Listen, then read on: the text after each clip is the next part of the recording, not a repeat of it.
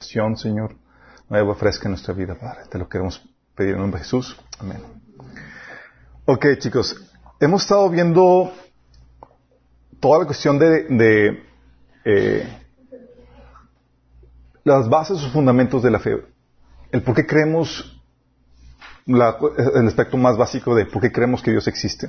Y estuvimos viendo la- la- las razones científicas por las cuales podemos concluir eh, certeramente que Dios existe. La Biblia menciona que si hubiera alguna razón o si no hubiera suficiente evidencia en la creación para creer en Dios, los incrédulos tendrí- tendrían excusa. Pero la Biblia dice en Romanos 1, 18 al 21, dice que los, que, la gente, por medio de la creación, las evidencias de la creación, dice que no, nadie tiene excusa para no creer en Dios. Y sin embargo, tú entras a la universidad, a la escuela y demás, y te enseñan que tú puedes eh, salir con una eh, postura científica que, que al momento de analizar la evidencia y la ciencia, puedes concluir con facilidad de que Dios no existe, que todo se dio por medio de procesos naturales. Y hemos estado viendo en las últimas semanas que eso no es cierto.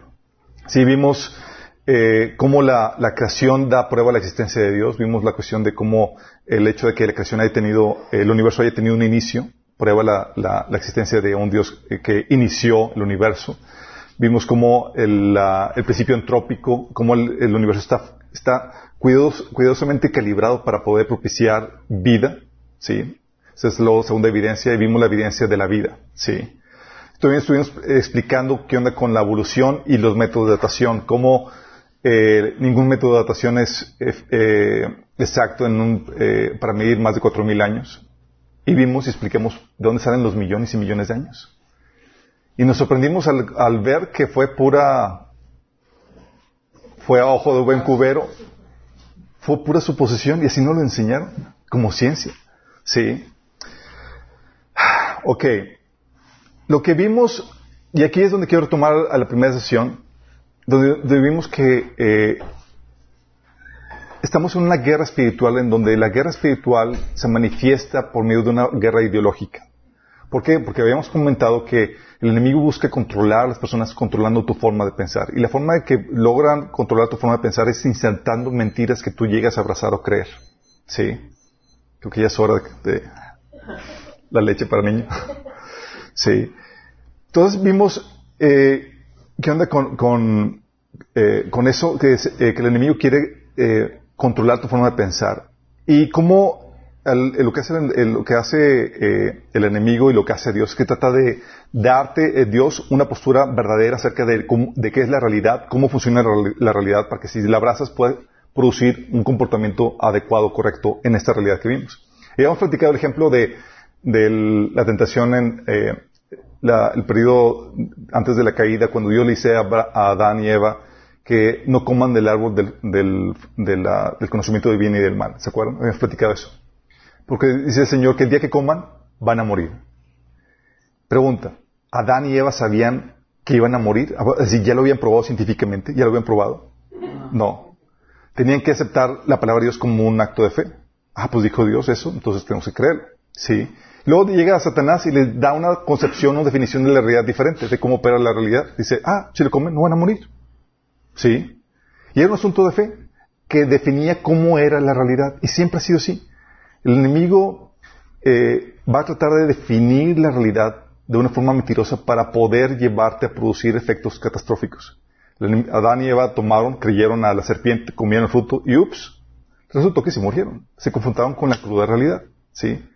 Entonces, el hombre para poder funcionar, para vivir, necesita de esas, de esas de esas creencias eh, que o, o la da Dios o la da el enemigo.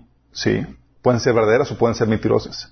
Y esas concepciones, eh, el hombre las acepta por fe. ¿Sí?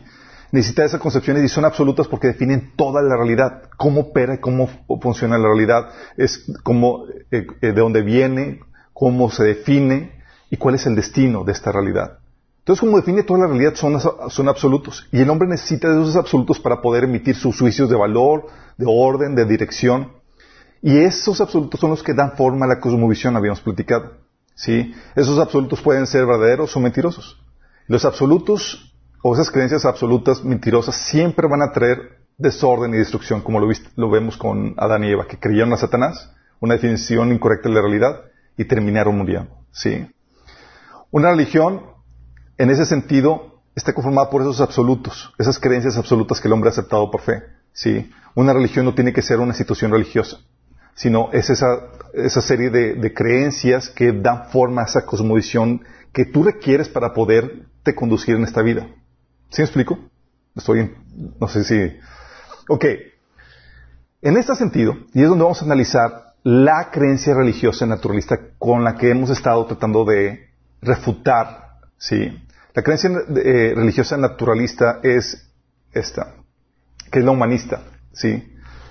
Se le conoce como humanista, posición naturalista o materialista o ateísta. Lo mismo. Y dice esto, ¿sí? Dice que no existe Dios y que el mundo material es todo lo que hay. El universo, la vida y los seres humanos son producto de procesos ciegos y fuerzas naturales actuando de forma aleatoria pero evolutiva que llega hasta donde estamos nosotros. Nosotros somos el punto más evolucionado. ¿Sí? Entonces somos producto de procesos aleatorios, ciegos, pero evolutivos. ¿Va? Toda la, la creación. Y este, dentro de esta concepción, chicos, tiene un ideal. El ideal que tiene y que ha absolutizado, que lo pone como el fin máximo, eh, es la libertad del ser humano. Es decir, la expresión de la personalidad y voluntad humana en total libertad. ¿Sí? Esta es una creencia religiosa. ¿Por qué digo que es una creencia religiosa? Porque te está definiendo la realidad. Todo. ¿Sí? Te está diciendo que no existe Dios. Y es una creencia religiosa en el sentido que no solamente define la realidad, sino que se tiene que aceptar sin prueba alguna. ¿Por qué? Porque puedes probar que Dios existe, puedes probar que Dios no existe, mejor dicho. No, no puedes probarlo. Sí. ¿Puedes probar que el mundo material es todo lo que hay? No, no puedes probarlo. Sí. Tienes que aceptar la realidad. De hecho, la realidad es tan grande, es tan, tan inmensa que el hombre no la puede conocer por sí mismo. Por eso siempre tiene que aceptar por fe muchos aspectos que definen la realidad, porque tú puedes llegar a conocer todo. Aspectos que vienen de, un ente espiritual, sea de Dios o Satanás. ¿Sí? Entonces, estas son, esta es la, la, creencia religiosa. Y de aquí parte, parten muchas consecuencias lógicas, chicos. No sé si han escuchado que, no, es que yo me, el comentario es de que personas que se quieren regir no por la fe, sino por la razón. ¿Lo han escuchado? Que no, yo soy, yo soy más racional, yo no, yo no me en fe. Bueno, todas las personas usan la fe primero porque la razón opera sobre esa, esa base de la fe. ¿sí? Muchos dicen que la razón es lo que, es lo que nos, debe, nos debe guiar y no es la religión, pero la razón no lo hace, lo único que hace es sacar las derivaciones lógicas de lo que se de, de, estas creencias. ¿Sí me explico? Es primero aceptar algún concepto, unas presuposiciones a priori sin, sin, sin poderlas probar y sobre esas cosas que he aceptado empiezo a razonar y a sacar conclusiones. ¿Sí? Entonces, bajo esta cosmovisión, que esto define la cosmovisión, define el todo, el, universo de cómo ves el, mundo, hay ciertas conclusiones. Y así que donde quiero que analicemos algunas conclusiones, que es, vamos a usar la lógica, la razón, para ver a qué consecuencias nos lleva esta cosmovisión humanista. ¿Sale? Es donde quiero que, que me ayuden a participar con esto. Bajo esta cosmovisión, ¿hay algún orden moral, moral trascendente que la humanidad, al cual la, humanidad deba someterse? No. ¿Por qué no? Porque no existe Dios. No existe Dios. Sí, no existe Dios, simplemente es producto del azar. No hay un orden moral trascendente. No hay reglas, no hay principios o algo que regule el comportamiento del hombre. ¿Tiene, ¿tiene lógica de acuerdo a esta cosmovisión? Sí. Tiene lógica. Sí. Por ejemplo, bajo este paradigma, ¿de dónde surge todo el, el orden social y moral? De uno mismo, del ingenio humano. Como el, ser humano es el único que posee personalidad, intelecto, eh, voluntad, todo orden moral, social, surge del ser humano. Dios es un invento del hombre, las diferentes religiones, religiones son igualmente solo una invención humana, solo son expresiones culturales producto de la imaginación del ser humano. Sí. Y es donde llega o entra el relativismo. Si la naturaleza es lo único que existe, entonces no hay fuente trascendente de verdad moral. Nosotros tenemos la libertad de construir una moralidad propia. Cada principio queda reducido a una preferencia personal. ¿Sí? Tú decides lo que es bueno para ti, yo digo, decido lo que es bueno para mí, y cada quien puede decidir. ¿Por qué? Porque no hay una moral trascendente. Y todo orden moral proviene del, ser humano. Bajo este paradigma, ¿tiene lógica? completamente, ¿sí? Si te das cuenta cómo vas derivando el orden, cómo esta cosmovisión te va llevando a una conclusión lógica de cuál es el orden que debe haber, ¿sí? Bajo esta creencia religiosa, por ejemplo, ¿hay algún orden social o moral más válido que otro? ¿Por qué no? Porque todos tenemos la misma autoridad. No, pues todos son de creación humana, son igualmente válidos. Y no hay un humano más válido que otro. ¿O sí? Y como todos son expresiones culturales del hombre, tanto el, por ejemplo, el satanismo, la brujería, el cristianismo, el budismo, el paganismo, todos tienen la misma validez. Pues surgen de dónde? Del hombre. ¿Sí? De ahí surge el multiculturalismo. Como resultado del relativismo, por para el naturalista todas las culturas son equivalentes en el aspecto moral y cada una meramente refleja su propia historia y experiencia propia. ¿Sí? No hay una mejor que otra. Entonces tú puedes igualar el satanismo con el cristianismo, con el budismo, como si fueran todos teniendo la misma validez. ¿Tiene sentido bajo esta perspectiva, bajo esta cosmovisión? ¿Sí? Y si sabes que están, que, que lo que hacen los satanistas aprovechando esta cosmovisión humanista que es la que está tomando una postura, está tomando una eh, está siendo la postura dominante en la sociedad. Por ejemplo, en Estados Unidos, cuando eh, eh, ya saben que cuando hacen las órdenes, eh, los legisladores se reúnen para legislar o las reuniones comienzan con una, con una oración, típicamente. Y típicamente es cristiana, invocan a Dios o Jesús y demás. Y los satanistas dicen, oye, ¿por qué no Satanás?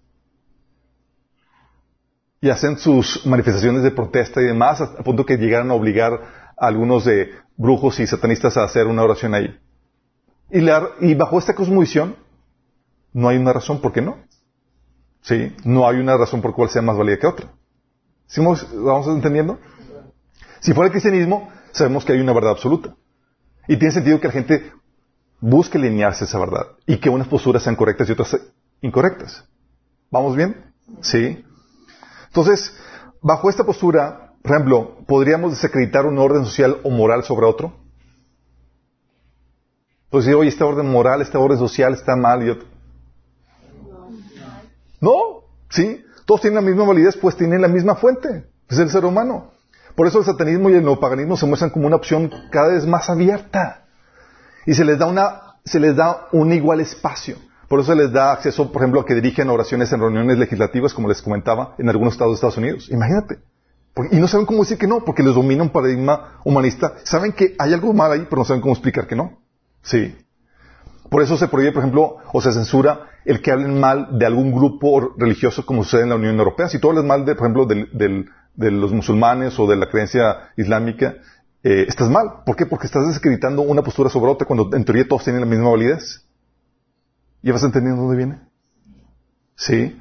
Por eso también se aprueban más y más leyes de lenguaje de, eh, contra el lenguaje de odio, con las cuales prohíben el hablar mal, denigrar o hacer menos a algún otro grupo.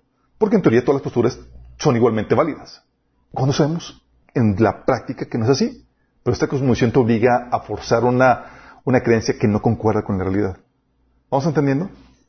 También por eso eh, no importa que haya posturas que realmente traigan consecuencias negativas.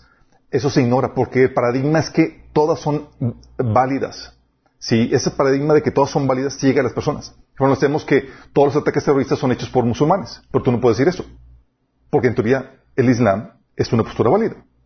Pero produce efectos negativos. Sí, pero eso no puedes decirlo. Porque el paradigma religioso es igualmente válido. ¿Vamos entendiendo de dónde viene? Sí. Por eso la discriminación de una posición sobre otra, así bajo esta perspectiva, es inmoral. Ah, ¿O te dice que hemos un orden moral a partir de esta cosmovisión? ¿Sí estás entendiendo? Sí, cómo la cosmovisión empieza a arrojar un orden social y moral por las puras derivaciones lógicas. Sí. Es como cuando, no sé, han visto el meme de, Scooby-Doo donde dicen, ¿quién está detrás de, y le sacan la, máscara? Eh, ¿Quién está detrás de este desorden o este orden social? Ah, es el humanismo, es con esta creencia religiosa. Sí, que está tomando control de esto. Por ejemplo, cinco, ¿cómo se considera, cómo se consideraría el que alguien o algún grupo quisiera convencer o imponer su visión moral o social sobre otro grupo o individuo. Oye, si, si un grupo quiere convencer su visión, imponer o convencer de su, de su visión moral o social sobre otro grupo, ¿cómo se le consideraría? Como algo malo, exactamente, como algo opresivo. Sí, por eso una consecuencia lógica de este paradigma es que se prohíba el proselitismo. Si supieron el comentario del Papa hace unas semanas, de que le dijo a un grupo de estudiantes de una escuela de que los verdaderos discípulos no, los verdaderos seguidores de Jesús no hacen discípulos, no hacen proselitismo. Es el paradigma, ¿por qué? Porque es la derivación lógica de la, de la creencia humanista, de la religión humanista, de esta religión. Sí, se puede, por ejemplo, también como no se puede imponer, porque cada quien es, libre de imponer su propio orden, y además se, debe dejar que cada quien siga sus propias convicciones. Por ejemplo, si tu hijo quiere ser niña, debes dejarlo ser. Es la derivación lógica de esto. Sí. Si impones tu moral a tus hijos, incluso es algo malo. Se te puede acusar de abuso paterno. Y es lo que está queriendo hacer con los, legisladores de Morena. ¿Bajo qué, qué sistema religioso los estaba dominando para llevar a cabo eso? El humanismo, el ateísmo. Sí, el, el, el humanismo evolucionista. ¿Qué hay de la libertad de expresión, chicos? ¿Cómo se considera bajo este paradigma? ¿Habría libertad de expresión? ¿Sí? Pues parcial, ¿no? Parcial, solo la que encaja dentro de ese paradigma. Si opinas diferente, se te puede sancionar. Por ejemplo, si criticas, o sea, no puedes criticar ni hablar mal de otros grupos, aunque sea la verdad. Se te va a sancionar. ¿sí? Porque estás invalidando otro grupo cuando en teoría todos son iguales, ¿sí? No puedes decir que alguien está mal, por ejemplo, en su postura, ¿sí? Eh, no puedes imponer tu postura ni hacer proselitismo. Tienes que ser políticamente correcto. Es la derivación lógica de esta creencia. Sí. Estamos llegando a puras conclusiones lógicas, chicos. Sí, de lo que... Y estamos viendo, entendiendo, ah, entonces es por eso que la gente está actuando de esta forma y está tomando esas posiciones. Sí, porque han aceptado esta creencia religiosa de que no existe Dios y que el mundo material es todo lo que hay y el universo, la vida y los seres humanos son producto de, procesos ciegos y fuerzas naturales que actúan de forma aleatoria y evolutiva. ¿Por esa creencia?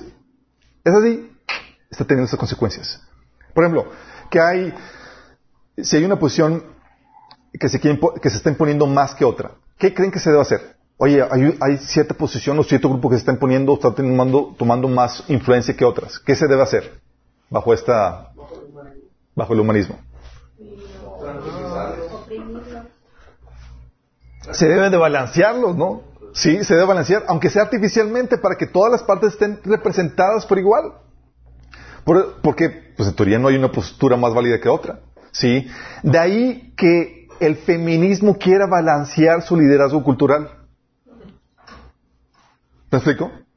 Ahora le toca a ella gobernar, ahora le toca a ella dirigir. No importa que Dios haya establecido un orden de cómo deben ser las cosas y que ese orden esté respaldado por una realidad biológica y psicológica de los, de los géneros. Sí, es simplemente ya, ya tú, varón, estuviste ya mucho tiempo al frente, ahora le toca a la mujer. ¿Por qué? Porque es la derivación lógica de esta creencia religiosa. ¿Vamos entendiendo? Sí. Por eso, oye, por eso eh, el que el varón se quiera eh, imponer a la mujer en el trabajo, en la familia, está mal. Ambos deben ser iguales. Viene esta postura. ¿Y eso es malo? Fíjate, fíjate dónde viene, fíjate, si dónde viene. Tú puedes decir, ah, entonces la razón de dónde viene esto, sí, es una postura, una creencia religiosa equivocada. Hoy te las estás. Lo que estamos viendo, estamos viendo la raíz de muchas creencias lógicas que hemos aceptado. ¿De dónde vienen? ¿Sí? Bajo la postura cristiana sí hay diferentes órdenes, jerarquías. El hombre está, se le ha ordenado estar al frente no para dominar o controlar a la gente, sino para servir a los demás. La autoridad siempre la Biblia enseña que es para el servicio. Si el mayor es esclavo del menor. Chale. O sea, no es para oprimir o no es, oye, Qué, genial tener a alguien que me esté sirviendo. Sí. O por ejemplo, en este, bajo esta perspectiva, la heterosexualidad es más válida que la homosexualidad o la pedofilia.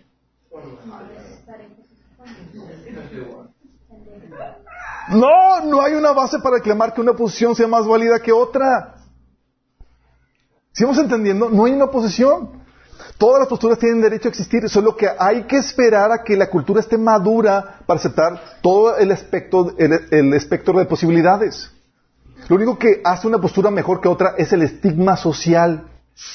el cual hay que trabajar para erradicar, pues restringe la, liber- la libre expresión de la personalidad humana. ¿Van entendiendo?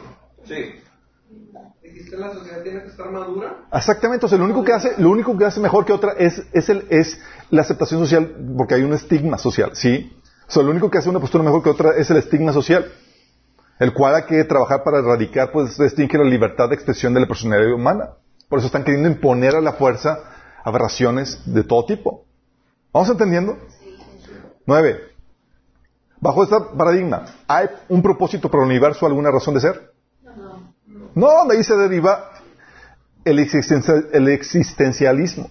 O sea, que, en donde, como es producto del azar, no hay un propósito trascendente, la vida carece de, de significado sentido. La vida adquiere solamente el significado que tú le quieras dar y el significado es individual y subjetivo. Vamos a entender, todos son derivaciones lógicas de esto, chicos. Por eso, bajo, como no hay propósito, no hay razón de ser, esto es producto de casualidad. O sea, no hay un valor intrínseco en las cosas. El suicidio es una, el suicidio es una salida válida. La eutanasia, sí.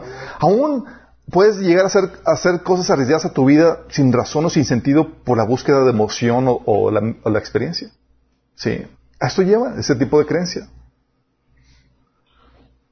¿Cuál sería el ideal bajo este paradigma?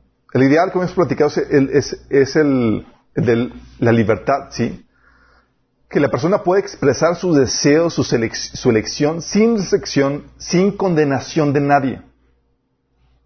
Por final de cuentas, el ser humano es el único que tiene la personali- personalidad y voluntad propia. No hay Dios. El hombre es el único ser consciente aquí en esta tierra, ¿sí? Y el hombre aquí entonces tiene que ser, expresar sus deseos y elecciones sin restricción ni condenación de nadie. O como diría Disney, ser lo que tú quieras ser, seguir tu corazón.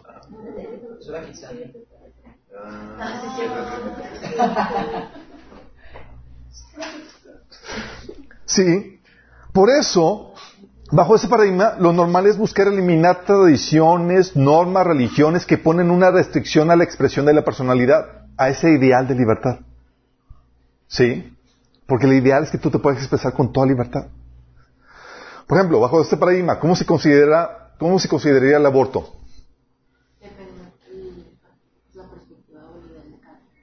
Cada quien. Su, su perspectiva. ¿sí? O, bajo el ideal de, de libertad, sería la manifestación de la libre expresión de la mujer sobre su propio cuerpo. Su autonomía. Por eso, por eso no hay deber, bajo esa perspectiva, no hay un deber moral de llevar al bebé al término de su embarazo. No hay, porque el ideal no es la responsabilidad, sino su libertad personal. Sí. Todo es un asunto personal y nadie debe imponerle a la mujer que decidir, porque no hay un deber moral, simplemente es ella la que dice. ¿Vamos a entender dónde viene todo esto? ¿Tiene sentido? Por ejemplo, ¿qué, hay de las definiciones universales? Hay definiciones universales, por ejemplo, matrimonio. ¿Cómo definimos el matrimonio aquí? ¿Puede, ¿Tiene que ser igual en todas partes o puede variar? No hay, ¿sí? Tampoco cada quien es libre de definir algo como quiera. ¿Sí? Como no hay una verdad absoluta que define la realidad o alguna parte de ella, somos libres de darle la definición que se nos antoje bajo ese paradigma. Definición de género. ¿Cuál sería? Ah, pues la que tú le quieres dar. ¿Sí? No hay una, no hay una verdad absoluta que te defina que, cómo deben ser las cosas. Al final, lo que, lo que queremos dar eh, puede, la o sea, la- por ejemplo, en la definición de género es la que le quieras dar y puede variar tanto como opiniones haya. ¿Se han visto lo- cuántas definiciones de género ya hay ahorita? ¿Ciento cuánto? 112 o algo así. Sí. No es porque no, no has mandado la tuya. O sea, pues toda- todas las concepciones de género tienen que ser incluidas, pues son igualmente válidas bajo este paradigma. O definición de matrimonio. ¿Cuántas puede haber? Pues igual. ¿Por qué limitarla a la de un hombre y una mujer? ¿Por qué la, definición judío-cristiana? ¿Por qué no la que tú y yo queramos? Sí.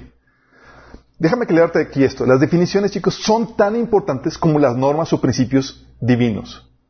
Pues te norman el ser de una cosa. Te dicen cómo debe ser algo. O sea, el enemigo no solo quiere violar los principios que regulan algo, el funcionamiento de algo, sino también lo que define algo. Así ataca por ambos lados. Por ejemplo, en matrimonio. Hay normas como la fidelidad sexual que regulan y que el enemigo ha querido socavar. ¿Sí? El matrimonio, como decía, debe haber una norma de fidelidad sexual. ¿Cierto? Eh, pero no solamente quiere romper las normas que la regulan, sino las normas que le dan forma, es decir, su definición. Al hacer eso destruyes el, orden de Dios, porque no solamente estás destruyendo cómo debe funcionar el matrimonio, que dices, oye, debe haber fidelidad sexual, ahora dices, no, pues puede ser cualquier cosa con la cual tú te quieres casar y te topas. Personas que se casan, ¿han visto el video? Casándose con árboles, con un qué, con un carro. Con-. Dices, ¿qué onda con esto? Sí. Bueno, ¿de dónde viene ese, ese, ese desorden y caos en las definiciones? De esta, de esta paradigma, de esta concepción religiosa. Sí. Por ejemplo, ¿podría existir principios universales que definen, eh, que funcionan y que otras culturas puedan aplicar exitosamente? O sea, ¿hay principios universales bajo esa perspectiva?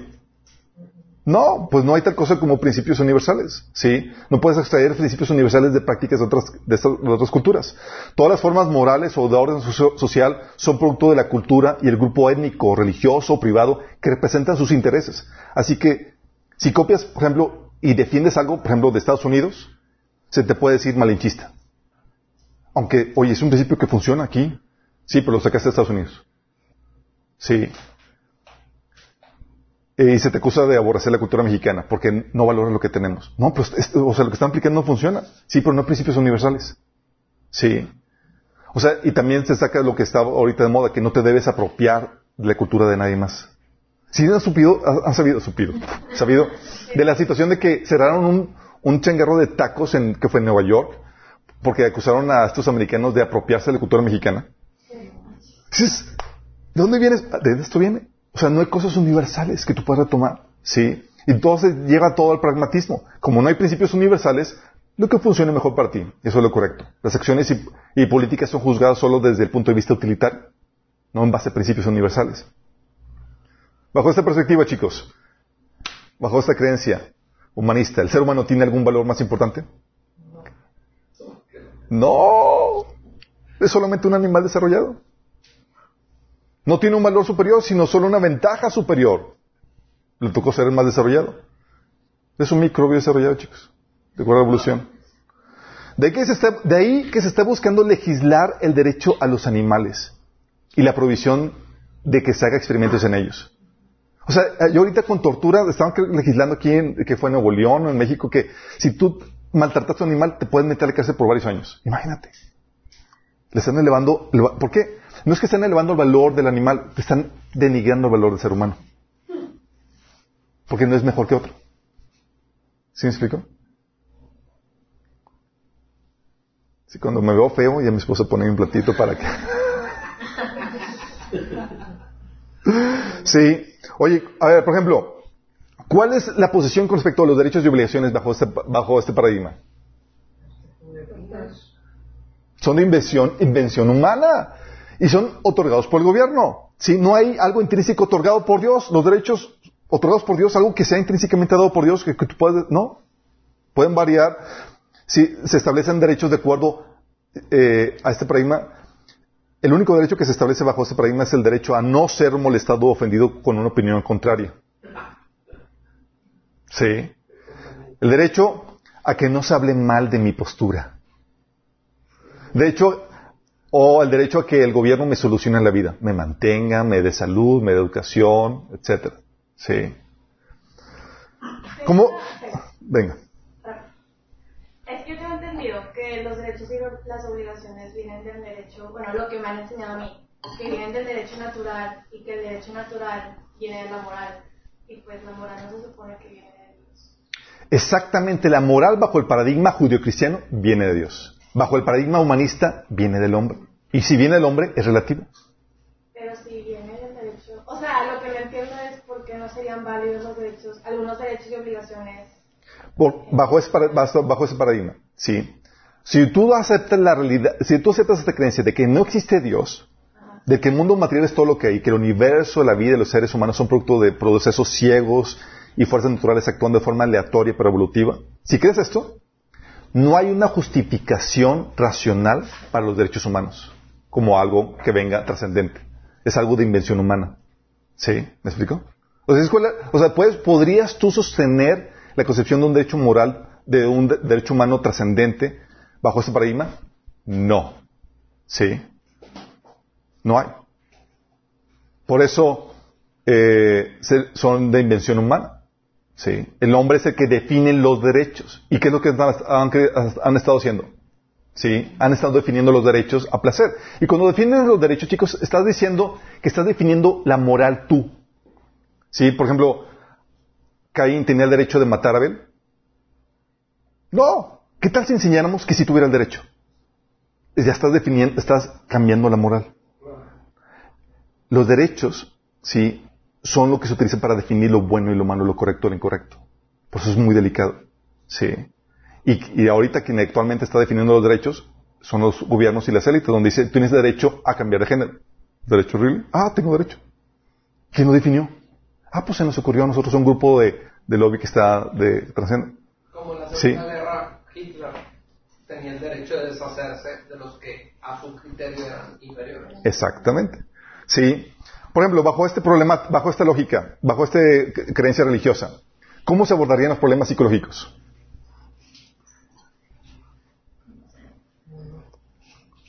Pues que no hay. Como asuntos o problemas meramente químicos y hormonales. Dice que solamente que el mundo material es todo lo que hay. ¿Hay un mundo aspecto espiritual? No. Todos, si es, lo material es todo lo que hay, solamente los problemas eh, psicológicos son, son problemas químicos y hormonales. Los problemas de personalidad múltiple, por ejemplo, no son problemas de posesión demoníaca. Sí, los problemas de perturbación espiritual causado, eh, que causan depresión o desánimo son problemas de desbalance químico. Y no me malentiendan, hay cuestiones químicas. Pero bajo el paradigma cristiano, que, ve, que reconocemos la existencia en un mundo espiritual, sabemos que no solamente puede ser la, única, la única fuente, sino que hay más. Y si tú quieres atacar solamente al aspecto físico, pues vas a ser inefectivo, porque muchos problemas son de origen espiritual. O sea, pueden coincidir de que lo físico y lo espiritual. El, el mundo, el cristian- acuérdate que la visión cristiana no niega el mundo espiritual. Reconocemos que puede haber cuestiones eh, eh, físicas. No, no niega Fíjate, la- el mundo el, mundo físico. Sí, pero sin embargo reconocemos la existencia del mundo espiritual y hay muchos problemas del- o- de- psicológicos que son que son espirituales y emocionales, ¿sí? Por ejemplo, ¿cómo se considera, cómo se consideraría el mundo espiritual bajo ese, bajo esta creencia religiosa? ¿Existe? No. No, no existe. Es solo una concepción o producto de la imaginación del hombre. Ángeles, demonios, no existen, solo mitología. Son formas culturales que uno puede practicar de acuerdo a la moda o el folclore. ¿Sí? ¿Qué tal de los milagros? ¿Creerías en los milagros bajo, este, bajo esto? No. Los relatos bíblicos no pueden ser reales por lo mismo. Contradicen, pues contradicen las creencias humanistas. ¿Qué tal del, del orden moral biológico? ¿Hay un orden moral biológico? Sí que los hombres tener una posición, las mujeres otro, los, ¿no? O sea, entonces, La evolución, no, de hecho la evolución enseña que todas las especies se pueden intercambiar. Sí. Entonces mezclar, la mezclancia de especies es válido, sí. Mezclar especies no es malo, al contrario, es la forma en que se consiguen obtener ventajas en las especies. ¿Alguien vio la película Titán de Netflix? No. Hablan de cómo están, de cómo, bueno, se les encargo. Lo. Sí, están mezclando, exactamente. entonces no habría ningún orden y todos hacen lo que quieren, siempre. Es- impone, aquí se está imponiendo, si te das cuenta, hay un cierto orden que se impone. Por ejemplo, tú no puedes hablar mal de otra postura, porque todas son igualmente válidas. El que se nos dice que hay una válida y, otras están equivocadas, por ejemplo. Sí. Entonces, si hay un orden que se está imponiendo y se está imponiendo hoy en nuestra sociedad, en, en tu generación. ¿Qué creencia religiosa es la que está dominando la sociedad? La humanista. Sí. Por ejemplo, bajo esta postura, ¿reconoce que hay algo malo en la naturaleza del hombre? No, porque al final de cuentas el ideal es que tú puedes expresar tu libertad, con libertad tu personalidad humana, ¿sí? Como todo lo que surge de, de la, liber- de la libre expresión del ser humano es bueno, porque surge de la libre expresión de, de- de ti como ser humano, implícitamente te dice que el ser humano es bueno por naturaleza, ¿o no? Sí. La naturaleza, bajo ese paradigma de la naturaleza humana, es esencialmente buena. La maldad, entonces, es producto de factores sociales y económicos que orillan al hombre a actuar de- de forma mala. Sí. Así la maldad es producto de la condición social indeseable. ¿Les recuerda a algún líder que tenemos? Sí. O sea, el hombre no es moralmente responsable, sino víctima del contexto que lo obliga a actuar de una forma mala.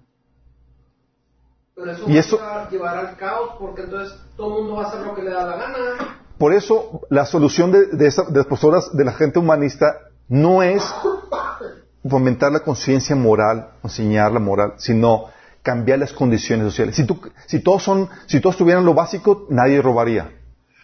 Sí, esa es la posición humanista. Sí. Eh, el- y eso nos lleva al utopismo.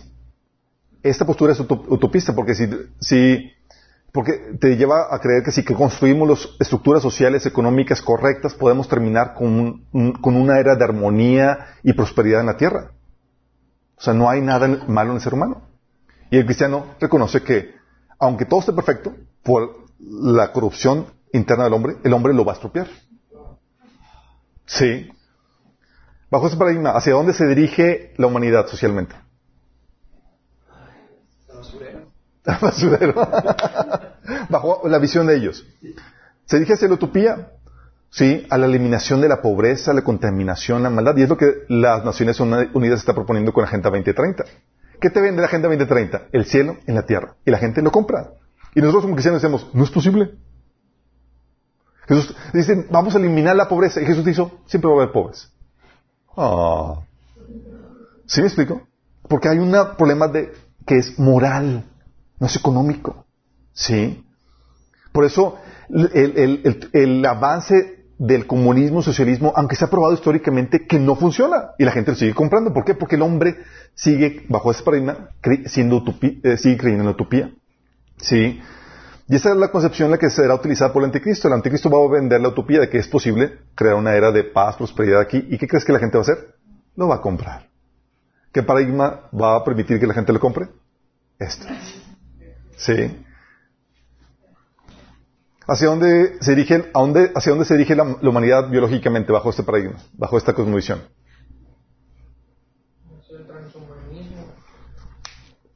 Hacia el transhumanismo. El hombre debe, bajo esta perspectiva, el hombre debe evolucionar hasta convertirse en un ser superior, ¿o no? Esa es la, la- dirección que está tomando todas las cosas, la evolución. Entonces debe convertirse en algo superior, lo que en las religiones se conoce como un Dios. De ahí que surja el movimiento transhumanista. ¿Saben qué es el movimiento transhumanista? El movimiento trans- transhumanista son los, eh, transhumanistas es, son, es un movimiento de, eh, eh, del área de, la esfera científica donde quieren utilizar la, biogenética y todos los avances que tenemos para, para tomar la evolución en tus, sus manos y llevar al hombre a ser el superhombre. ¿Sí? Esta concepción, de hecho, es la que va a ser utilizada por el anticristo. ¿Vamos viendo? Todo eso, fíjate hacia dónde desemboca esta creencia religiosa. Está desembocando en el anticristo. Sí. Conclusión, chicos. Esta, si te das cuenta, es como si fuera un árbol.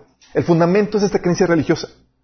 Y las ramas son todas esas consecuencias de lo políticamente correcto, el aborto, la eutanasia. Todas esas creencias son, son las ramas. Pero el fundamento es esa creencia religiosa. Y lo que produce es muerte, destrucción, desorden, caos. Promueve el homosexualismo, la pedofilia, todo tipo de aberración sexual. Se deben aceptar todas las expresiones eh, como eh, que, producen, que, salen- que surgen de tu libre personalidad. Incluso si quieres ser drag queen y tú eres un niño, estás en total libertad. No hay que encausarte en, ni corregir esa, esa expresión de la libre personalidad. Se elimina el derecho de los padres y se, sanciona a cualquiera que quiera corregir la expresión sexual de los menores de edad, por ejemplo bajo esta perspectiva. Si saben que se están queriendo legislar ese tipo de cosas. El aborto, la eutanasia son medios aceptados. No puedes hablar de, de religiones que, que, que sí producen cosas negativas como el Islam, ¿sí? Eh, y, y concepciones como el gobierno salvador que te paga el aborto, el cambio de sexo, preservativos, jeringas para que te drogas, todos esos son producto, son consecuencias, son ramas de una cosmovisión religiosa. Sí. Por lo mismo, chicos, bajo ese paradigma, bajo tal concepción religiosa, una tribu aborigen que ha decidido de su libre voluntad que para ellos es correcto sacrificar niños o- a sus dioses o cortar el clítoris de las niñas, no está mal. Bajo su propia voluntad, bajo su propia decisión, lo- decidieron que, era lo correcto. Lo mismo si deciden comercializar eh, con esclavos o discriminar o maltratar o matar a personas por su color de piel o aspecto físico. Tú no puedes ir, como no hay un orden moral trascendente, tú no puedes imponer tu posición, tu posición sobre ellos y decir que estás mal. ¿Sí vamos viendo? En resumen, hay un eh, cómico que se llama Steve Turner que dio un resumen de este credo humanista.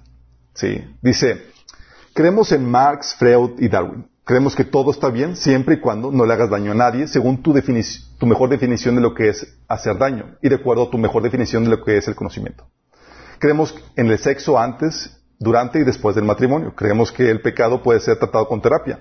Creemos que el adulterio es divertido. Creemos que la sodomía está, bien. Creemos que los tabús son precisamente eso, tabús.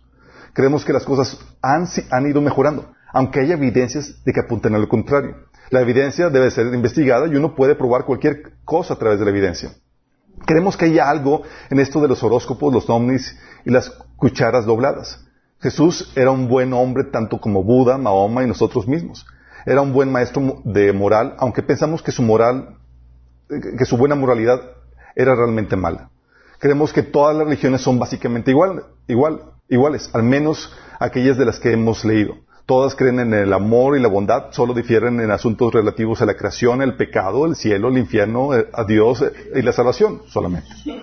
Creemos que después de la muerte no hay nada, porque cuando le preguntas a los muertos qué sucede ahí, no dicen nada. Si la muerte no es el fin, y si los muertos han mentido, entonces debe haber un cielo obligatoriamente para todos, excepto quizás para Hitler, Stalin y Genghis. Sí. Creemos en Masters y Johnson, lo que es seleccionado es promedio, lo que es promedio es normal y lo que es normal está bien. Creemos en el desarme, tota- de- en el desarme total. Creemos que hay vínculos directos entre la guerra y el derramamiento de sangre. Los americanos deben convertir sus armas en tractores y los rusos seguramente seguirán el mismo ejemplo. Creemos que el hombre es esencialmente bueno, es solo su conducta lo que lo traiciona. Esto es culpa de la sociedad y la sociedad tiene la culpa de las condiciones, es culpa de las, eh, de las condiciones. Y las condiciones son la falla de la sociedad. Creemos que cada hombre debe encontrar la verdad que es correcta para él y entonces su realidad se adaptará de acuerdo a ello. También el universo se reajustará y la historia se alterará. Creemos que no existe una verdad absoluta, con la excepción de la verdad, de que no existe una verdad absoluta. Creemos que el rechazo de todo credo y en el florecimiento del pensamiento individual.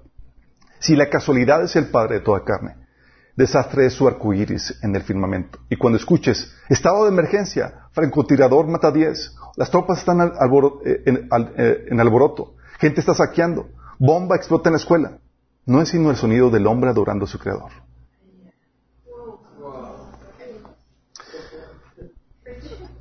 ¿Qué sucede, chicos? Lo que acabamos de hacer es que acabamos de desenmascarar la cosmovisión que está moldeando nuestra sociedad. Sí. Y lo grueso del asunto, es que así como este árbol, sí, esta cosmovisión tiene un fundamento. Vamos a analizar los fundamentos en los cuales se basa. Son derivaciones lógicas, todo lo que analizamos. Y ustedes llegan a esas conclusiones. Nada más al ver cuál es la creencia religiosa en la cual se está basando, el fundamento. Bueno, esa creencia religiosa tiene fundamentos, tiene ciertas cosas que acepta como verdad y que la gente lo vende como verdad. Primer fundamento. Sí. O sea, si esta cosmovisión es correcta, tiene que tener evidencia, tiene que haber fundamentos que la respalden. Estos son los fundamentos que ellos te venden para validar su postura. ¿Qué fundamentos? Primero, un universo eterno. Sí. A, la existen- a negar la existencia de un creador, se ven forzados a aceptar un universo eterno. Como algo no puede venir de la nada, algo, y algo existe, entonces ese algo siempre ha existido. ¿Me explico? Entonces ahí sacan la existencia del universo eterno. Por eso cuando descubrieron que, lo- que el universo había tenido un comienzo, ¿se acuerdan a qué conclusión llegaron? Dijeron, oye, el universo tuvo un comienzo. Y se quedaron, ¿qué postura? ¿Alguien se acuerda? No, Al Big Crunch. El universo oscilatorio, o el Big Crunch. Sí dijeron, ah, sí tuvo un comienzo, pero se va, está en expansión, pero se va a contar otra vez y, se, y luego se va a volver a repetir y está así por siempre. Es la postura que vendía Carl Sagan en su programa de Cosmos, a los que vivieron en los ochentas. Todos aquí son de noventas, ¿verdad? Bueno, aquí en nosotros. Sí. sí. Entonces se basa en esto. Universo oscilatorio, chicos. Esa es la creencia, ¿sí? El otro es, dos, que el mundo y el universo, ¿sí? Eh, solo por azar. Ándale. Sí, está enojado aquí. Cuidado, chicos. El segundo fundamento que tiene, chicos, es que el universo, el mundo y el universo, solo, solo por azar, es que puede sostener vida. O sea, ¿cómo llegó, cómo llegó a dar el universo este capaz de sostener vida? Ah, por azar, por azar. Sí. Por- al negar la existencia de un creador, negamos la existencia de propósito y diseño en la creación. El universo y nuestro mundo es capaz de sustentar la vida, no por diseño o propósito, sino por la pura casualidad. Oye, pero ¿cómo, cómo pruebas eso de- de que pues, está tan fríamente calibrado? Dice, ah, es que hay otros universos paralelos, fallidos, sin vida y demás que nomás no funcionaron. ¿Se vas entendiendo? Estas son las creencias que dan base a esta postura, chicos. Son lo, lo que utilizan, ¿sí? O la generación de vida espontánea. Al ne- al negar la existencia de Dios, nos vemos forzados a creer que la vida puede surgir por sí misma. Que los aminoácidos, proteínas, se autoseleccionan entre sí y se autoorganizan para formar la primera célula. Sí, la generación espontánea. Creen en la... El otro fundamento es que la, la diversidad de vida evolucionó de una primera célula. O sea, no queremos a Dios en la ecuación, entonces tenemos que proponer una explicación alterna para la diversidad de vida. ¿Cuál es la explicación alterna? Que la diversidad y la complejidad de vida que hoy conocemos proviene de formas más simples de vida que se remontan a una primera célula, pero que evolucionaron gracias a procesos aleatorios y de selección natural. Ese es el otro fundamento, chicos. Sí.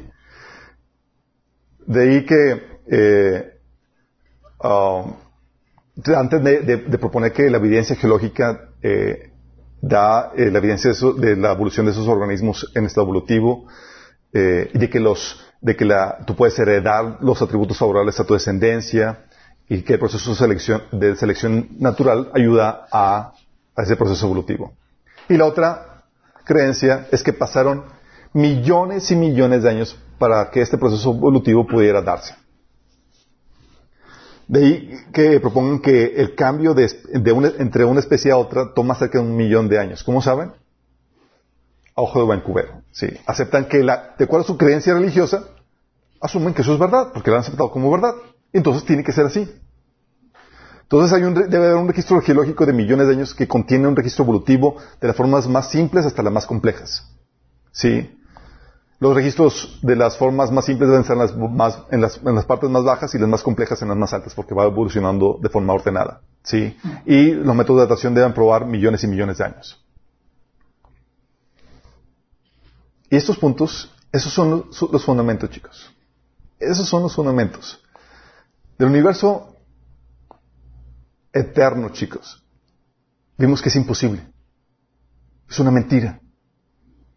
Si vimos la evidencia del Big Bang y que la velocidad de expansión no está disminuyendo para volver a contraerse, sino que va en aumento, va en aceleración. ¿sí? Vimos que la materia no puede ser creada por sí misma. Es la, primera ley de, de termodinámica, la ley de conservación de materia. La materia no se crea ni se destruye por sí misma. ¿sí? Tiene que haber un ente fuera de eso que lo cree. ¿sí? Y la segunda ley de termodinámica te enseña que no puede ser eterna, porque ya se hubiera consumido toda la energía del universo.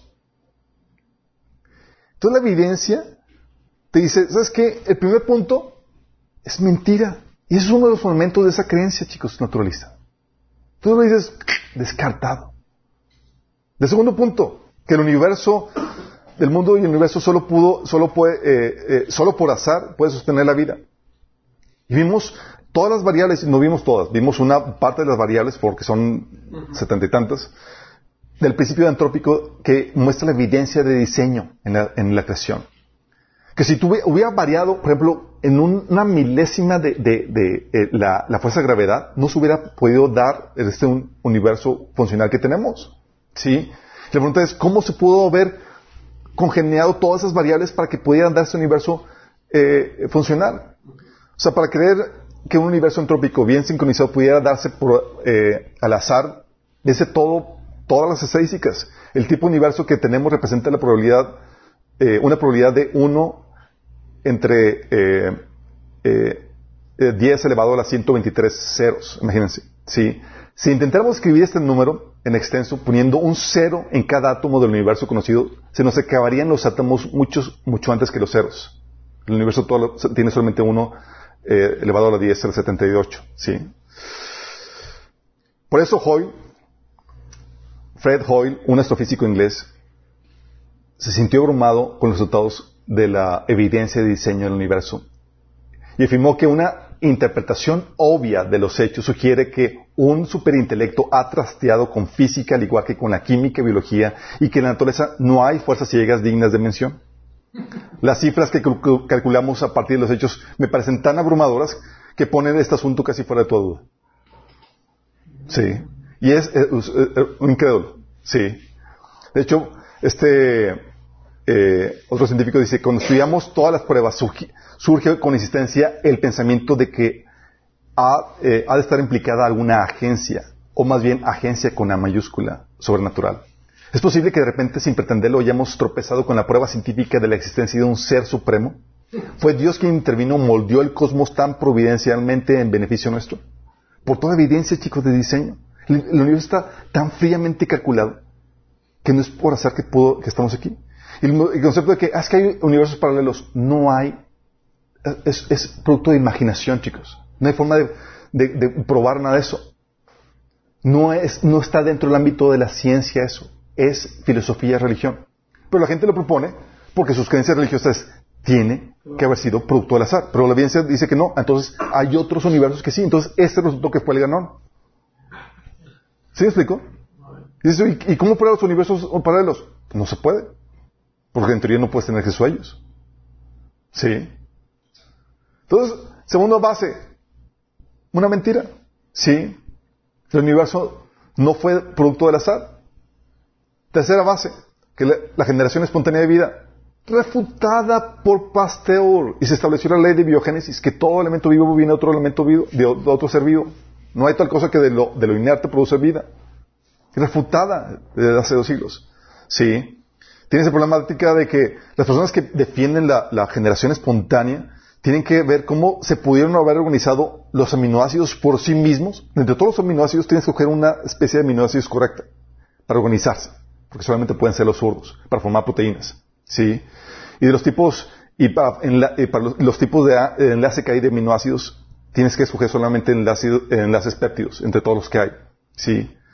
Y luego, para formar una proteína, y se requieren cientos de proteínas. ¿Cómo, cómo lo pones la autoorganización de la materia? Eso solamente en los cuentos de hadas. ¿Sí? Se requieren cientos de diferentes tipos de proteínas.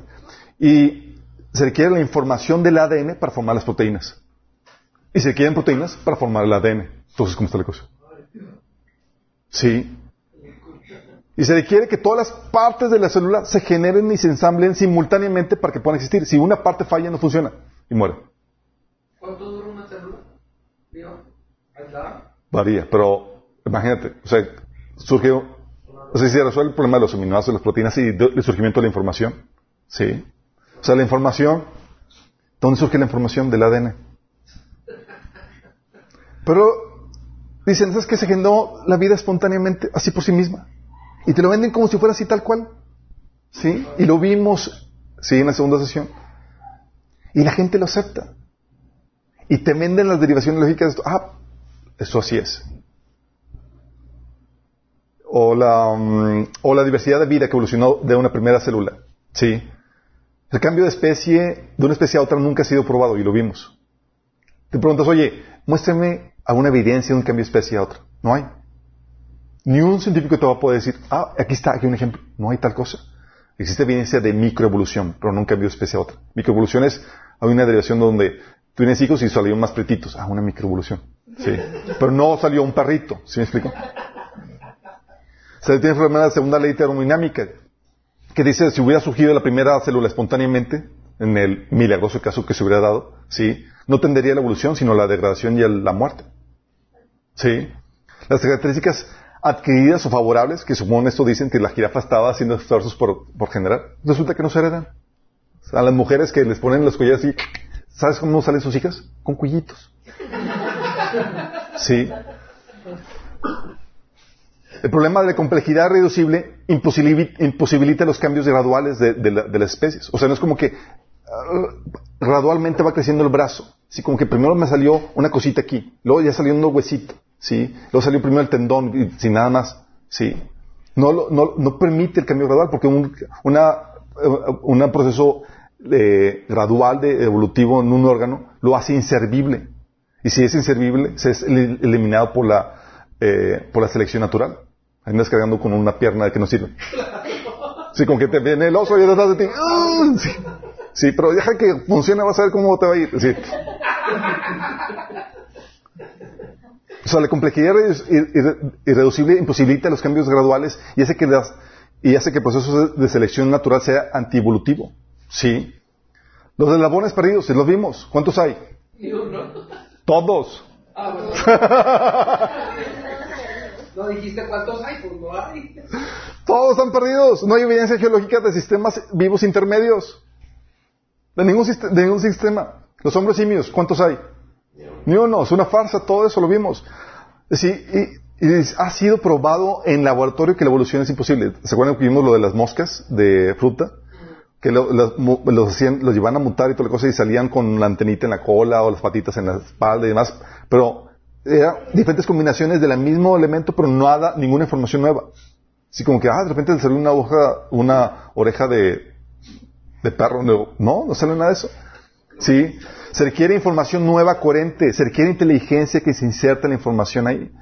Por eso no se puede explicar la existencia de órganos y partes eh, no necesarias para la supervivencia. Bien, pasaron, el otro punto, el 5, pasaron millones y millones de años para que este proceso evolutivo pudiera darse. Otra mentira. Las eras geológicas, ¿se acuerdan cómo vimos de dónde surgió? ¿De dónde surgió? Especulación. De una especulación, chicos, y nos lo vendieron como ciencia. ¿Y la, por qué la gente lo abrazó? Porque concordaba con sus creencias religiosas. Concordaba con sus creencias religiosas, chicos. Sí, las áreas geológicas de millones basados eran puras especulaciones, conjeturas, antes de cualquier método de datación moderno. Oye, ¿dónde se gastan los millones de años? Pues de acuerdo al método de datación, no había método de datación. A ojo de buen cubero calculamos que un cambio de especie a otra toma un millón. Ah, pues suena bien. Sí, ¿por qué no dos? No, dos ya es exceso. ¿Sí? Un millón está bien, sí.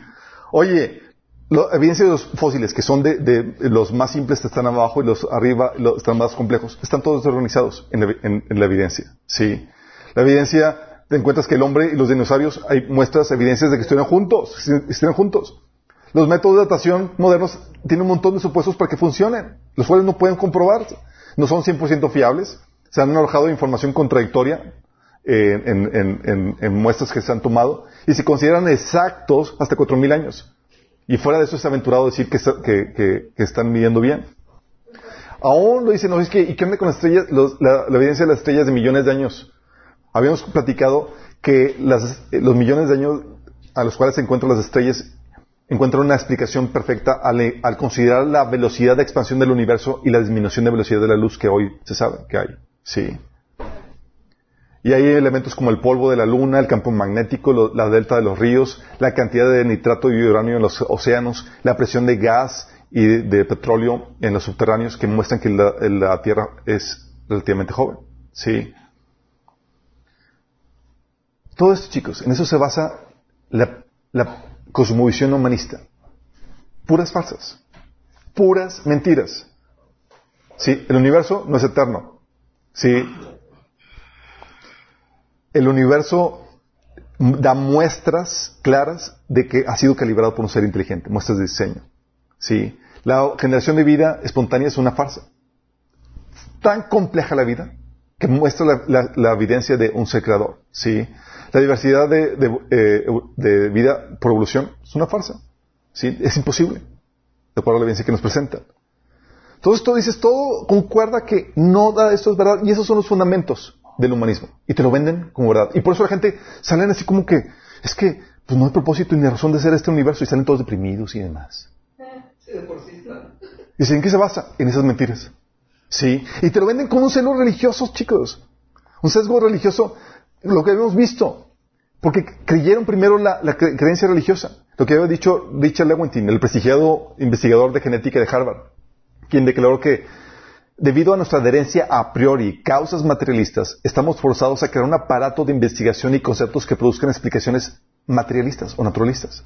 Y que en la batalla entre la ciencia y lo sobrenatural, dice, nosotros tomamos el lado de la ciencia a pesar de la patente absurdidad de algunas de sus construcciones, a pesar de la tolerancia de la comunidad científica a historias insus- is- insustanciables. ¿Por qué?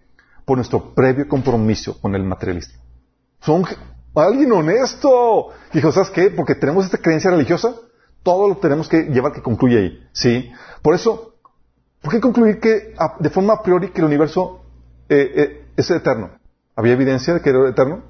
No. ¿Por qué concluir de forma a priori o sin evidencia que el universo es oscilatorio? ¿Por qué proponer eso? Por sus creencias religiosas. ¿O por qué sacar y defender la existencia de universos paralelos? ¿Por qué proponer siquiera esa idea? ¿Había alguna evidencia? No, pero sus creencias religiosas los forzaba a dar una explicación lógica que encontrara sentido ante la evidencia que estaban encontrando. ¿Sí? Que estaba refutando su- sus creencias religiosas. ¿O por qué aferrarse a la generación espontánea a pesar de la evidencia que lo contradice? ¿Por qué? Los científicos saben que no es posible la generación espontánea, excepto en un episodio, al inicio. Ahí sí fue posible. ¿Cómo? Ahí sí y ahorita no. ¿O por qué aceptar la hipótesis de la evolución sin evidencia? O sea, Darwin propuso eso. No había evidencia de un cambio de especie a otra y la gente lo abrazó. ¿Por qué? Por sus creencias religiosas. Porque, ah, concuerda. Ya estaba la concepción naturalista donde querían eh, dejar a un lado a Dios de la ecuación y alguien les había dado algo que concordaba con sus creencias religiosas. ¿Sí? ¿O por qué manipular la evidencia para promover el paradigma evolutivo? Oye, de un diente, sacan todo el dibujo de un, un personaje todo así, así y entonces, ¿qué pasó? ¿Sí? ¿O por qué destruir la carrera de aquellos que encuentran cosas que, es- eh, cosas que contradicen el paradigma evolucionista? Oye, descubrieron algo, encontraron algo, encontraron que, que hay tejido blando en, en- en huesos de dinosaurios. Eso significa que son más recientes de lo, y, y desacreditando carreras. Sí. Que, a personajes que descubrieron algo que con- contrario a esta creencia. Sí. Alguien que dice, uno de los científicos dice que, dice, oye, deberíamos, en voz alta y anunció de que deberíamos de, de considerar que la evolución no es, no es lo suficiente para explicar la diversidad de- de- de seres vivos. Dijo eso y todos en contra. O sea, como que no puedes ya cuestionar nada. Así como si fuera un dogma religioso. ¿Por qué? Porque es un dogma religioso. Tienes que aceptarlo por fe y hay de ti si lo cuestionas. Pero tipo Islam, ¿no? Estás en contra de amor. ¿Sí vamos entendiendo, chicos? Dices, oye, todo está basado en una mentira, chicos. ¿Y saben quién es el padre de mentira? ¿Sabes quién está detrás del paradigma humanista? Oh, no, no, no. No, no, no. ¿Sabes cómo Satanás está controlando a la, a la gente? ¿Vas entendiendo? Por eso te digo que apologética es una forma de ser guerra espiritual, chicos. Estamos peleando por los pensamientos, estamos tratando de ganar el dominio de Cristo sobre los pensamientos de los hombres. Sí. Porque si te controla el paradigma cristiano, vas a actuar de forma diferente.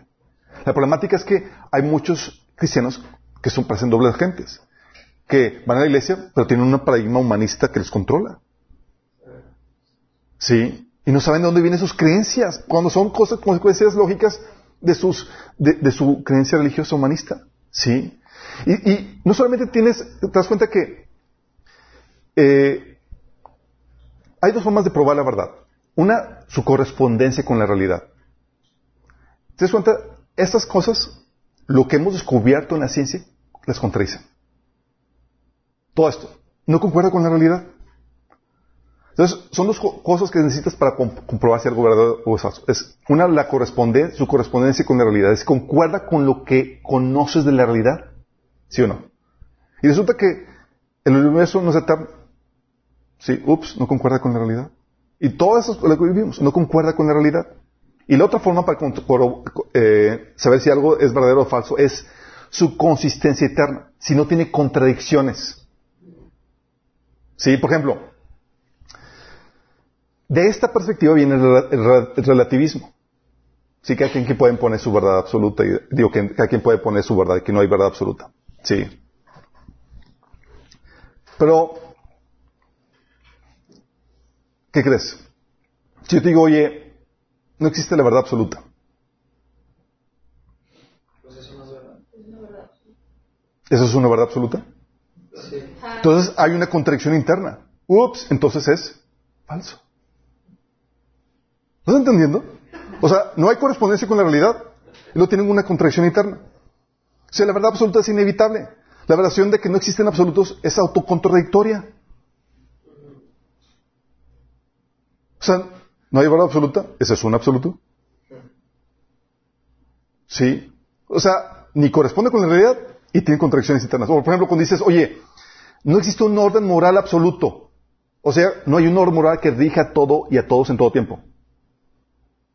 También es inevitable, en la realidad nos enseña que es inevitable la existencia de un orden moral absoluto, chicos. Es inevitable, sí. Eh, por ejemplo, dice, oye, no existe lo bueno ni lo malo. Los dicen, y es malo afirmar lo contrario.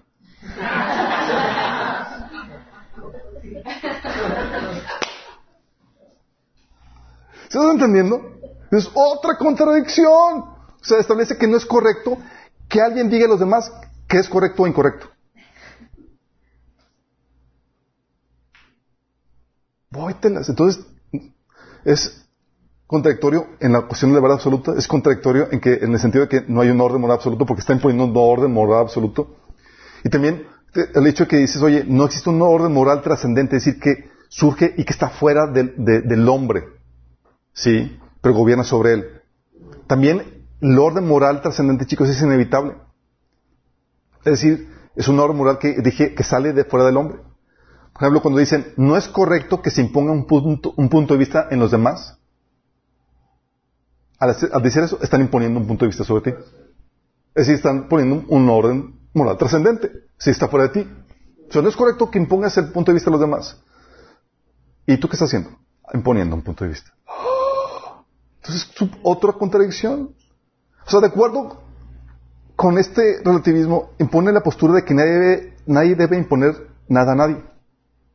Y si él mismo se está imponiendo. Sí, esta sutil contradicción, chicos, es muy engañosa. Esta contradicción lo invalida esta creencia religiosa, en primer lugar. Primero, no corresponde con la realidad. Todos estos cinco puntos no corresponden con la realidad. Y segunda, tiene, está llena de contradicciones internas. Pero esta sutil contradicción es lo que lo, eh, lo hace una ideología muy peligrosa. Porque es sutil. No te das cuenta a buenas a primeras, tienes que analizar un poquito el- lo que te están diciendo. Por ejemplo, cuando un relativista te dice, no es correcto que impongas tu punto de vista en los demás. Está imponiendo su punto de vista en ti. O cuando te dice que nadie tiene la verdad absoluta, implícitamente te está diciendo que solo él la tiene, pero tú difícilmente te das, te darás cuenta de ello. ¿Sí me explico? ¿Qué opción tenemos?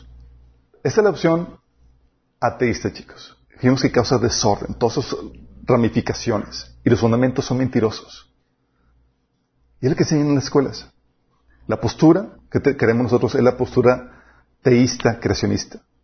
Sí, que hay un Dios que hizo los cielos, la tierra y los seres vivos que en ellos hay, y al ser humano su imagen por un acto sobrenatural de su poder. Las derivaciones lógicas de esta creencia, chicos, es, oye, creemos que hay un Dios sobrenatural, que Dios hizo todo. ¿sí? Eso implica que hay un orden moral universal absoluto establecido por Dios, por el cual puede uno distinguir entre lo bueno y lo malo, ¿o no? Se fue hecho a la imagen de Dios, significa que el hombre es más valioso que otras especies, ¿o no? Fíjate, son consecuencias lógicas del paradigma cristiano, judío cristiano. ¿Significa que hay propósito y sentido en el universo? Sí, porque fue creado por un ser inteligente. También significa que el hombre es responsable moralmente, porque fue crea- no se creó a sí mismo, sino que hay un ser creador que lo puso aquí. Sí, pero también significa que puede conocer a su creador y tener una relación con él. Y la correspondencia con la realidad, chicos. Esa es la creencia. Las derivaciones son buenas. Te da sentido, te da valor, te da propósito en esta vida. ¿Qué tal la, correspondencia con la realidad? Oye, esta postura dice que el universo tuvo un inicio. Y ups, ¿qué encontraron los científicos? Oigan, ¿qué creen? Pues sí tuvo un inicio, hubo un Big Bang al inicio. Al principio era nada y luego explotó. ¡Oh! Y tú sales como creyente, wow, la Biblia tiene razón. ¿Sí? Oye, vemos que está el, el universo fríamente calculado. Ups, concuerda con nuestro paradigma. El universo fue hecho con propósito y diseño. ¿Sí? Oye, resulta que las especies no pueden evolucionar, no puede haber cambio de especies. Ups, resulta que sí concuerda con el relato de que hay un creador de vida y de todas las especies en la Tierra. Aún la evidencia de que la Tierra puede ser joven. Y concuerda incluso con los hallazgos de civilizaciones avanzadas que, que no, los científicos no saben dónde ponerlas, sí, anteriores, civilizaciones antiguas más avanzadas. Y esto no es todo lo que hay, chicos. También, obviamente, eh, también hay consistencia in- interna. Porque aquí reconoce que sí hay la existencia de una verdad absoluta, no la niega. Sí. Alguien puede declarar conocerla. Sí. Que hay un orden moral absoluto que aplica a todos, que se puede corregir y evaluar a la gente en base a dicho orden. Que pues si estás mal, ¿en base a qué? En base al orden absoluto que, que existe y nos gobierna a todos. Sí puede ser, si hay una moral objetiva. Sí. Si hay una moral trascendente, sí se puede imponer sobre la gente. Óitelas. Y al final de cuentas es lo que hace el, punto de vista relativo. Te impone una- un orden trascendente y una moral equivocada. Sí. Y eso nos lleva, chicos, a que sigamos entendiendo que son diferentes aspectos. Por eso es que paradigma te está gobernando. Sí. Y por eso la importancia, la, impor- la importancia de poder saber defender tu fe. Porque si te llegan a convencer de que esto es verdad, chicos, de que el universo es eterno, ya valiste queso. Sí. ¿Por qué? Porque vas a, tú no puedes vivir en, el, en dos paradigmas absolutos al mismo tiempo. O abrazas uno y rechazas a otro. Sí. Si es que yo soy cristiano, pero creo todo, yo creo que un, un universo es eterno, y, o sea, no puedes, no hay compatibilidad en esto. Sí.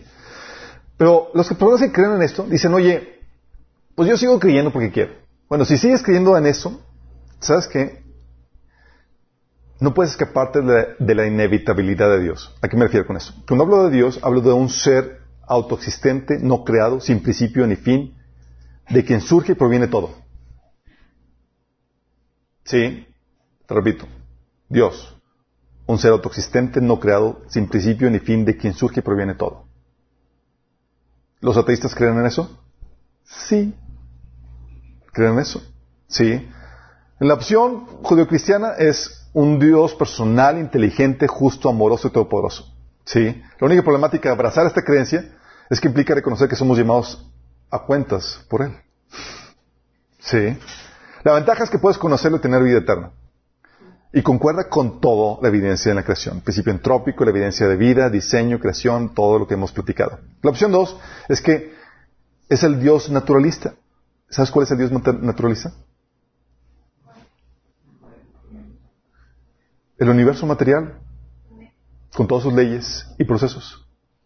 Como siempre ha existido, en lo eterno, autoexistente, no creado, eh, eh, de quien surge y proviene todo. ¿O no? ¿Y sabes cómo le suelen llamar a esta? Madre de naturaleza. No. ¿Por qué, chicos? Hay dos posturas con respecto a eso. Cuando tú aceptas esta postura humanista, tú quedas con una postura que, bueno, el universo es de donde viene todo. Y es el todo. De hecho, Carl Sagan lo ponía así muy teístamente, así que de donde viene todo y, y todos somos venimos de él y toda la cosa. Pero tú puedes adoptar la postura de que del universo como una figura impersonal, así como se maneja en el, en el Medio Oriente, una figura panteísta, impersonal, una energía que es todo y que lo somos todos. ¿Sí? Y caer en ese panteísmo, donde todos somos parte de ese universo, somos Dios. ¿Sí? O la figura pagana de la madre naturaleza, al cual le empieza a asignar conciencia, inteligencia y demás. Y dice, no es que la, la- la naturaleza es muy sabia. ¿La? Naturaleza es muy sabia. Es decir, esta postura lleva al paganismo. Por eso Romanos dice que no quisieron eh, adorar a Dios, la consecuencia no fue quedarse sin Dios, sino que rendir culto a la creación. Una vez estaba en la UDEM y en una conferencia y llegó, invitaron al, uno de los altos directivos de Bimbo. Bimbo. Bimbo. Bimbo. No, el panecito.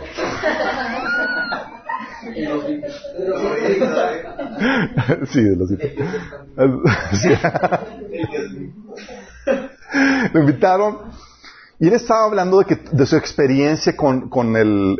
¿Cómo se llama esa, esa práctica donde te, te, eh, meten en una especie de, de cueva así de, de barro y te, te, te echan eh, eh, humo y...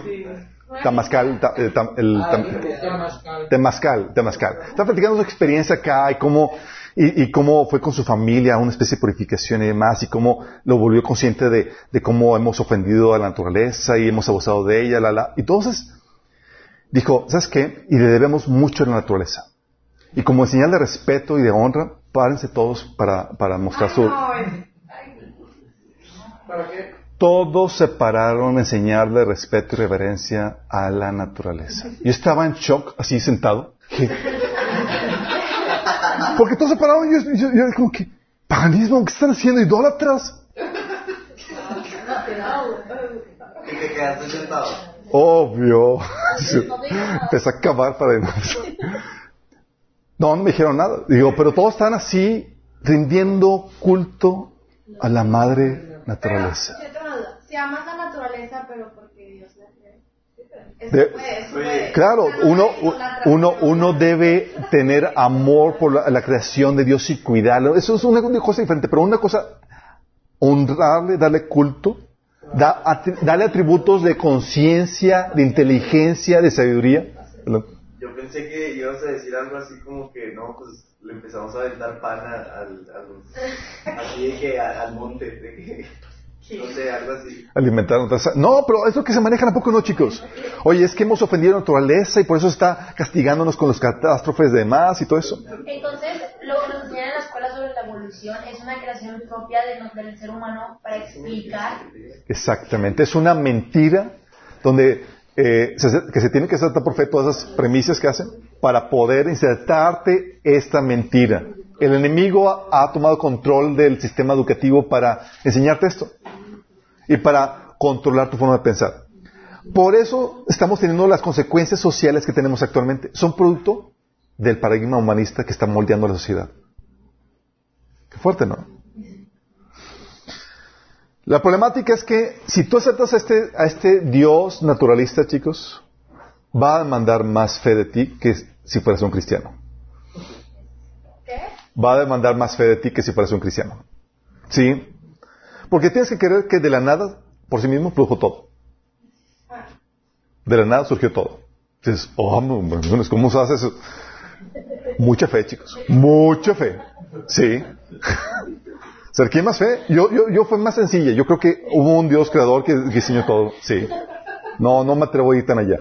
Sí. O, o que, o fe en que de, de lo inerte puede producir vida. A su mecha, ¿cómo puede ser eso? Por sí misma. Si la roca de repente se- le salieron ojitos. Sí. Es-. Sí, la, o sea, crece en la generación espontánea. Se necesita mucha fe para eso, chicos. Sí. O fe de que procesos aleatorios pueden generar algo tan finamente calibrado como es este universo maravilloso. O que fe en que el caos puede producir información, como el ADN. ¿Sí? Dices, ¿cómo puede ser autoorganizó automáticamente? O fe en que lo inconsciente puede producir conciencia. Se quiere mucha fe, chicos. De repente así como que te imaginas que de la materia inerte ya se volvió consciente. O que de lo irracional, proceso aleatorio irracional puede producir la razón. ¡Wow! Mucha fe. O fe para creer en la generación espontánea de órganos y organismos. Así que, ups, ¿qué te, me salió una alita de repente? ¡Ah, su mecha! Y a algunos le salen cuernitos y dices, wow, ¿qué sabe? La fe cristiana es más sencilla, chicos. Dices, pues yo creo que yo creo que Dios lo hizo. ¿Qué tan difícil es creer que hay un ser inteligente que Dios creó todo eso? Que siempre ha existido. Sí. Y dices, ok, ok, ok, me convenciste, creo que hay un Dios. Como decía Anthony Flew. Si ya, ya soy agnóstico teísta. Si ya creo que hay un Dios. Pero, pero no creo que lo podamos conocer, pues solo se manifiesta por la creación. Sí, sí. Nada más que crees. Es cierto, la, creación te da evidencia irrefutable de la existencia de Dios, como dice Romanos 1 del 20 21. Dice, pues desde la creación del mundo, todos hemos visto los cielos y la tierra, por medio de todo lo que Dios hizo, ellos pueden ver a simple vista las cualidades invisibles de Dios, su poder eterno y su naturaleza divina. Así que no tienen ninguna excusa para no conocer a Dios. Es cierto, ellos conocieron a Dios, pero no quisieron adorarlo como Dios ni darle gracias. En cambio, comenzaron a inventar ideas necias sobre Dios. Como resultado, la mente les quedó en oscuridad y confusión. Fíjate cómo menciona aquí que no tienen ninguna excusa para no conocer a Dios por medio de la creación. Dices. Entonces, la creación sí da evidencia. Puede ser un diagnóstico de que por la primera creación llegaste a la conclusión de que Dios existe. Pero no queremos dejarte en, llegar solamente a un teísmo. Queremos proponerte la idea de que el teísmo cristiano es el correcto. Que se puede conocer a Dios, pues Él se ha revelado a nosotros por medio de la creación, ¿sí? Y podemos llegar a concluir de que Él es poderoso, eterno, sabio, inteligente, por medio de la creación. Pero no es la única forma en que puede llegar a conocer a Dios. Las siguientes sesiones que vamos a ver, vamos a estudiar, vamos a ver la evidencia que tiene la Biblia. Que hay un libro con el mensaje inspirado por Dios, sobrenatural, y tiene evidencia sobrenatural de que fue inspirado por Dios. Entonces, vamos a ver la evidencia de la Biblia y de Jesús, Dios encarnado. Le probamos la, que la creación prueba la existencia de Dios. Ok, Dios ya está. Pero queremos que creas en el Dios cristiano. y vamos a examinar la evidencia que tenemos de, uno, la Biblia, y dos, la existencia de, de Jesús. Sí, y vamos a ver las credenciales de la Biblia en las siguientes sesiones. La prueba histórica, arqueológica, científica, de contenido, profética, de, de, códigos insertados, la prueba de la supervivencia, de la integridad de texto, de vidas cambiadas y de la prominencia. Cosa que nos lleva a creer que irrefutablemente, sí, Dios existe, pero la revelación cristiana es la correcta. Que el Dios cristiano es el verdadero. ¿Sale? Entonces no se pierdan siguientes sesiones. Terminamos con una oración. Amado Padre, te damos gracias, Señor, porque podamos ver e entender, Padre, que tú existes, Señor. Y has dejado una evidencia irrefutable acerca de tu existencia, Señor. Te pedimos, Señor, por aquellas personas que aún no han decidido en sus corazones creer en ti, Señor, para que tú sigues tratando, Señor, ¿no? Sigues poniendo gente, relaciones, eh, personas que, eh, información que les ayude a entender, Señor, esta realidad de que tú eres real, Señor. Te pedimos, Señor, que tú nos ayudes a contrastar las mentiras que el enemigo ha sembrado en la sociedad, que ha cocinado, Señor, todo este desorden, este caos, esta inmoralidad que estamos viviendo, Señor. Ayúdanos a renovar nosotros nuestro entendimiento y ayudar a otros, Señor. Que podamos ser esos guerreros, Señor, que usan las armas de nuestra milicia, las cuales no son carnales, sino poderosas para llevar cautivo todo pensamiento a la obediencia de Cristo, Señor. Ayúdenos en este proceso, en nombre de Jesús. Amén. Vamos, mismo, próximo martes, misma hora, mismo canal.